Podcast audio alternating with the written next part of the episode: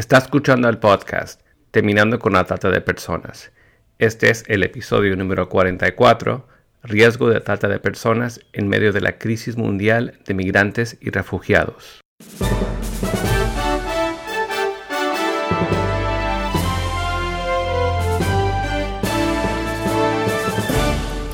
Bienvenido al podcast Terminando con la trata de personas.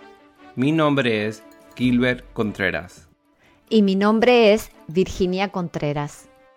A través de nuestros episodios, que se emitirán cada dos semanas, buscaremos empoderarlo a usted con herramientas para estudiar el asunto, ser una voz y hacer una diferencia para terminar con la trata de personas. Muy buenos días, Virginia. Lo mismo digo, siempre es un motivo de alegría encontrarnos y conectarnos con nuestra audiencia una vez más a través de este podcast. Ya estamos en el episodio número 44. Increíble, ¿no? Sí. Y para hablar un tema crítico para este tiempo, trata de personas en medio de la crisis mundial de migrantes y refugiados. Un tema muy importante. Y quiero comenzar puntualizando que si bien muchas personas eh, se ven obligadas a abandonar sus hogares, como leemos en las noticias, tal vez debido a las persecuciones, los desastres naturales, eh, pobreza sistémica, etc.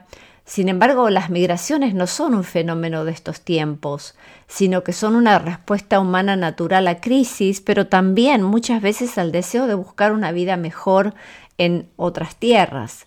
Para algunas personas la migración, como decía, está impulsada por la búsqueda de una vida mejor, con oportunidades educativas o de empleo en otras naciones.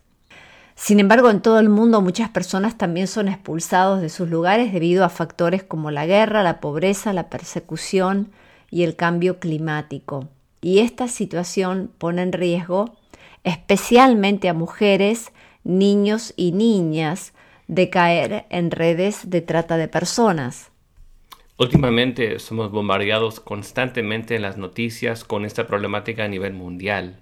Por ejemplo, en América del Sur nos toca muy de cerca por la situación que está atravesando Venezuela. Y la importancia que se le da se debe a que sabemos que cuando las personas se ven obligadas a huir de sus hogares, corren un riesgo mayor de explotación. Y precisamente en las noticias encontramos muchos reportes de esto. La trata de personas, como hemos comentado en episodios anteriores, está presente en América Latina y el Caribe, pero el éxodo de los venezolanos demanda medidas de prevención y de respuesta contra la trata de personas. Por ejemplo, la Organización Internacional para las Migraciones, OIM, y la Agencia de Refugiados de las Naciones Unidas, ACNUR, informaron recientemente que el número de venezolanos que han abandonado su país por la crisis ha superado la barrera de 4 millones. Wow. Leí además que los ciudadanos venezolanos se han convertido en uno de los grupos de poblaciones desplazados más grandes del mundo a partir del 2016, ¿no? Sí, y según estadísticas recientes, Gilbert, Colombia ha recibido 1.3 millones de ellos, seguido de Perú con 768 mil, Chile con 288 mil, Ecuador con 263 mil, Argentina con 130 mil y Brasil con 168 mil se estima que al menos el 40% son mujeres. Aunque según las Naciones Unidas los números son probablemente mayores, dado que muchos no se registran. Por otro lado, la ONU afirma que mundialmente los sistemas para proteger a los niños migrantes están fracasando y dejando a muchos de ellos expuestos a la amenaza de la trata de personas y otras formas de explotación. Dado que las mujeres y las niñas son generalmente, como hemos indicado muchas veces, un grupo más vulnerable a la explotación. Con más personas que huyen del país, también más mujeres y niñas son víctimas de la trata de personas. Creo que sería importante para nuestra audiencia si también tomamos un momento y brindamos definiciones respecto a esta problemática mundial. Por ejemplo, ¿qué se entiende por migrante? Me parece muy oportuno eh, lo que estás indicando, Gilbert, de clarificar cierta terminología. Migrante es una persona que se está trasladando o se ha trasladado a través de una frontera internacional o dentro de un país de origen, independientemente de si el traslado es voluntario o involuntario y de la duración de su estadía. Bien. ¿Qué se entiende por refugiado? Bueno, eh, refugiado es una persona que vive fuera del país de la nacionalidad o residencia habitual y que no puede regresar debido a la persecución o al temor a ser perseguido por motivos de origen étnico, religión, nacionalidad, opinión política o pertenencia a un grupo social en particular. Entonces, un refugiado es una persona que necesita protección internacional cuando su país de origen no puede o no quiere brindarle protección internacional contra el daño temido. ¿Qué se entiende por solicitante de asilo? El solicitante de asilo es una persona que busca refugio en un país al que ha huido debido a la persecución. ¿Y qué se entiende por personas desplazadas internamente? Estas son personas que huyeron de sus hogares, pero no de sus países. Por eso es interno, debido a conflictos armados, violencia, desastres o bien una violación de los derechos humanos. Y se ha escuchado mucho. ¿Qué se entiende por la palabra o la frase niño no acompañado? Eh, un niño no acompañado es un niño que ha sido separado de ambos progenitores y no recibe la tutela de un adulto legalmente responsable de hacerlo. ¿Y qué se entiende de niño separado? Un niño separado de ambos progenitores o de un tutor legal anterior, pero no necesariamente de otros miembros adultos de la familia. O sea que puede estar acompañado con otros miembros, pero está separado de sus progenitores o de un tutor legal anterior. ¿Qué se entiende por desarraigado? Bueno, es un término general que no tiene carácter jurídico. Pueden ser migrantes, refugiados o desplazados internos. Algunos han sido obligados a abandonar su hogar y otros no lo han sido. El término desarraigado proviene del informe de UNICEF que se titula Desarraigados, una crisis creciente para los niños refugiados y migrantes. ¿Qué se ha estado haciendo a nivel internacional respecto a esta problemática mundial? Muy buena pregunta. Eh, las Naciones Unidas han estado trabajando en dos pactos mundiales, Global Compacts, uno sobre migración segura, ordenada y regular, y otros sobre refugiados, para dar una respuesta conjunta a través de la cooperación internacional y la responsabilidad compartida. Los Estados miembros de las Naciones Unidas se comprometieron para proteger plenamente los derechos humanos de todos los refugiados y migrantes independientemente de su condición reconocieron también las vulnerabilidades de los niños desarraigados y se comprometieron a tomar medidas para protegerlos. ¿Podrías comentar la Declaración de Nueva York para los refugiados y los migrantes? Sí, cómo no. El 19 de septiembre del 2016, la Asamblea General de las Naciones Unidas organizó una cumbre de alto nivel para refugiados y migrantes para considerar la forma en que la comunidad internacional responde a los grandes desplazamientos de refugiados y migrantes. En esta cumbre, los 193 Estados miembros de las Naciones Unidas adoptaron en forma unánime la Declaración de Nueva York para los refugiados y migrantes. Esta Declaración de Nueva York es un hito para la solidaridad mundial y para la protección de las personas refugiadas en este momento donde ocurre un desplazamiento sin precedentes. Al día siguiente, en la cumbre de líderes, 47 estados se comprometieron a realizar cambios legales o políticos para mejorar el acceso de los refugiados a la educación, al empleo legal y a los servicios sociales, aumentar sustancialmente la ayuda humanitaria y ampliar el acceso a las soluciones que impliquen a terceros países. ¿Cuáles son algunos riesgos similares que enfrentan tanto los migrantes en condiciones de vulnerabilidad como los refugiados? Otra pregunta muy importante, porque algunas situaciones donde los migrantes y los refugiados enfrentan riesgos similares incluyen la posibilidad de explotación o abuso por parte de traficantes o de tratantes de personas, la posibilidad de un riesgo mayor de ser dañados debido a circunstancias personales, por ejemplo, los niños no acompañados o separados, las mujeres en riesgo, los adultos mayores, las personas con discapacidad o necesidades médicas o sobrevivientes de tortura o trauma. O sea que eh, son situaciones riesgosas tanto para migrantes como para refugiados.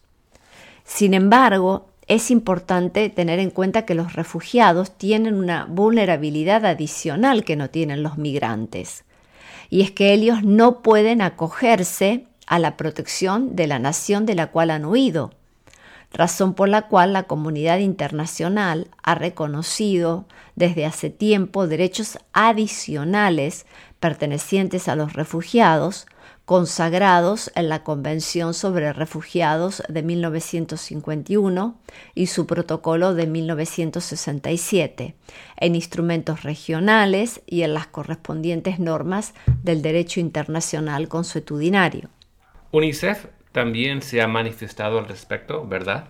Sí, y todo lo que estamos detallando en este episodio son todos recursos que vamos a poner al pie del podcast para que usted pueda ver estos documentos. Muy bien. Sí, UNICEF lo ha hecho a través de un informe que lleva por título Más allá de las fronteras, cómo lograr que los pactos mundiales sobre migración y refugiados protejan a los niños desarraigados del 2017. UNICEF ha exhortado a los líderes mundiales a que incorporen una serie de principios y prácticas que sirvan para proporcionar un hogar seguro, un tránsito seguro y un destino seguro a cada niño, migrante, desplazado y refugiado. Este informe de UNICEF explica que cuando los niños están desarraigados, sea cual sea el motivo, se embarcan en un viaje. Este viaje comienza en sus comunidades de origen y continúa a medida que transitan dentro de sus países o a través de las fronteras. A menudo tienen que hacer frente a largos procedimientos de inmigración y otros permanecen en el país de destino sin los documentos apropiados. En algunos casos a los niños se les recluye en centros de detención, se les separa de sus familias, se les priva de educación, pero en otros casos se les obliga a trabajar en oficios peligrosos o se les casa cuando todavía son menores de edad o caen en las redes de trata de personas y o traficantes. UNICEF considera que es necesario entonces instrumentar una opción política para proteger a los niños y niñas por su condición de vulnerabilidad. Por otro lado, según un informe reciente de Europol Interpol, más del 90% de los viajes realizados por las personas refugiadas y migrantes que llegan a la Unión Europea son facilitados por traficantes que trabajan para redes criminales, por lo que se estima que al menos medio millón de niños han recurrido a traficantes en algún punto de su recorrido. Es más, los niños no acompañados suponen ser cerca de 100.000 de estas personas. Marie-Pierre Poirier, coordinadora especial de UNICEF para la crisis de personas refugiadas y migrantes en Europa, indicó, y cito sus palabras, que cerrar fronteras es como cerrar las puertas con llave, pero dejando las ventanas abiertas. Esto empuja a los niños, especialmente a los no acompañados, a tomar riesgos mayores. Y de ahí es donde surge la problemática de explotación o de trata de personas para explotación de niños. UNICEF ha hecho un llamado a los líderes mundiales para que adopten un programa de acción que coloque a los niños en el centro de los pactos mundiales para refugiados y migración. ¿Cuáles son algunas de las acciones que UNICEF sugiere en este programa? Te enumero algunas de estas acciones.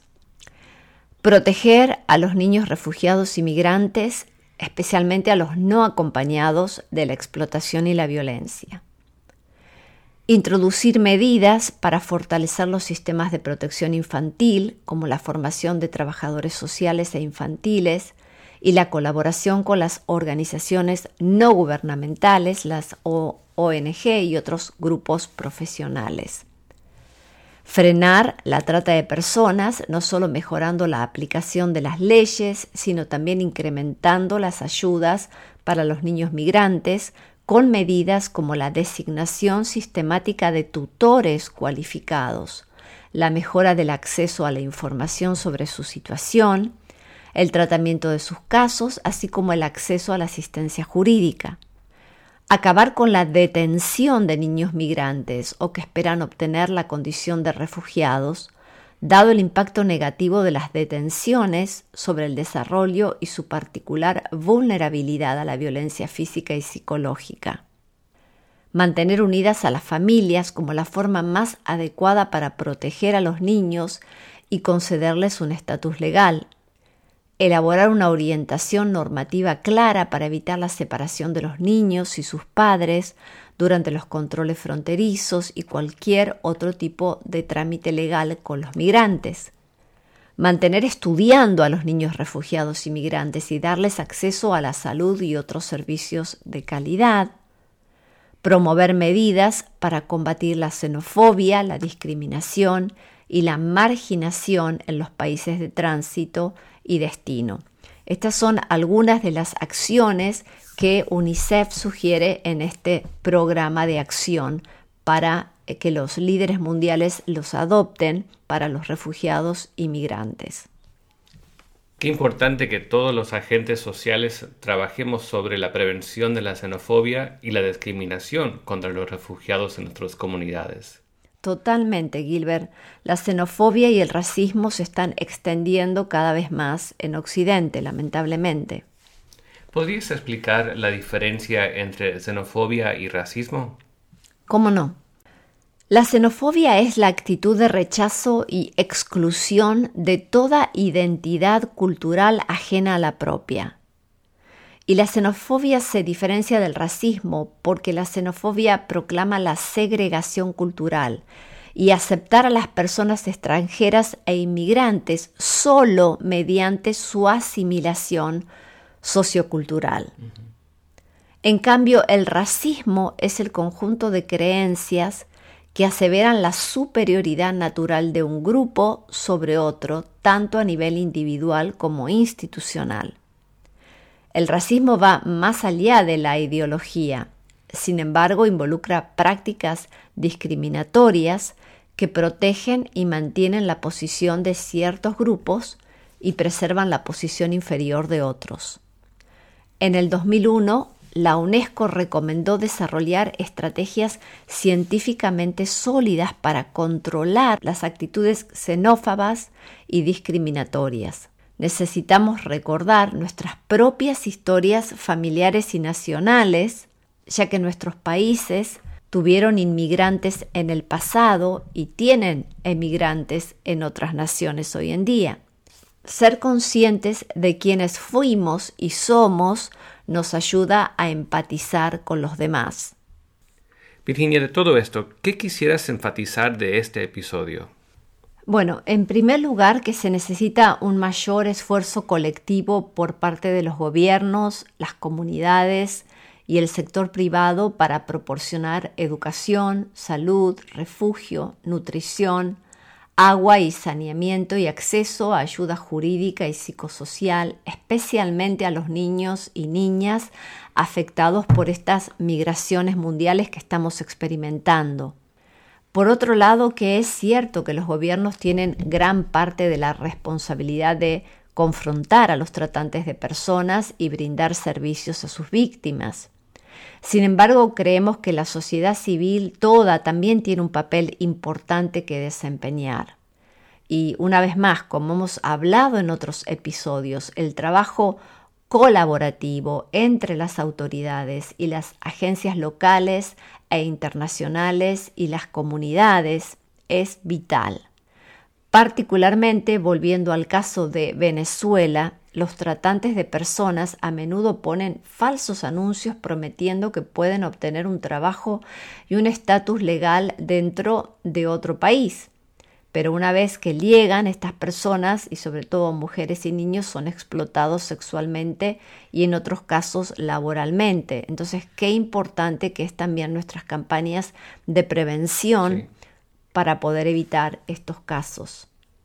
Por lo tanto, es necesario un enfoque de múltiples actores sociales para evitar que más refugiados y miembros de la comunidad anfitriona se conviertan en víctimas de los tratantes de personas. Toda la sociedad debe trabajar para erradicar la explotación de seres humanos, incluidas las comunidades de fe, al mostrar solidaridad para con los migrantes y refugiados. Recordemos las palabras de Jesús en Mateo 25, que lleva por título El juicio de las naciones. 25:35 Porque tuve hambre y me diste de comer, tuve sed y me diste de beber, fui forastero y me acogiste. El 37 Entonces los justos le responderán, diciendo, Señor, ¿cuándo te vimos hambriento y te sustentamos, o sediento y te dimos de beber? ¿Y cuándo te vimos forastero y te recogimos, o desnudo y te cubrimos? ¿O cuándo te vimos enfermo o en la cárcel y vinimos a ti. Y respondiendo el rey le dirá, De cierto os digo que en cuanto lo hiciste a uno de estos mis hermanos más pequeños, a mí me lo hiciste. Que así sea entre nosotros, Gilbert. Hasta el próximo episodio. Hasta el próximo episodio. Para los que nos acompañen por primera vez, nuestra página web es www.terminandoconlatrata.org. Una vez más, www.terminandoconlatrata.org.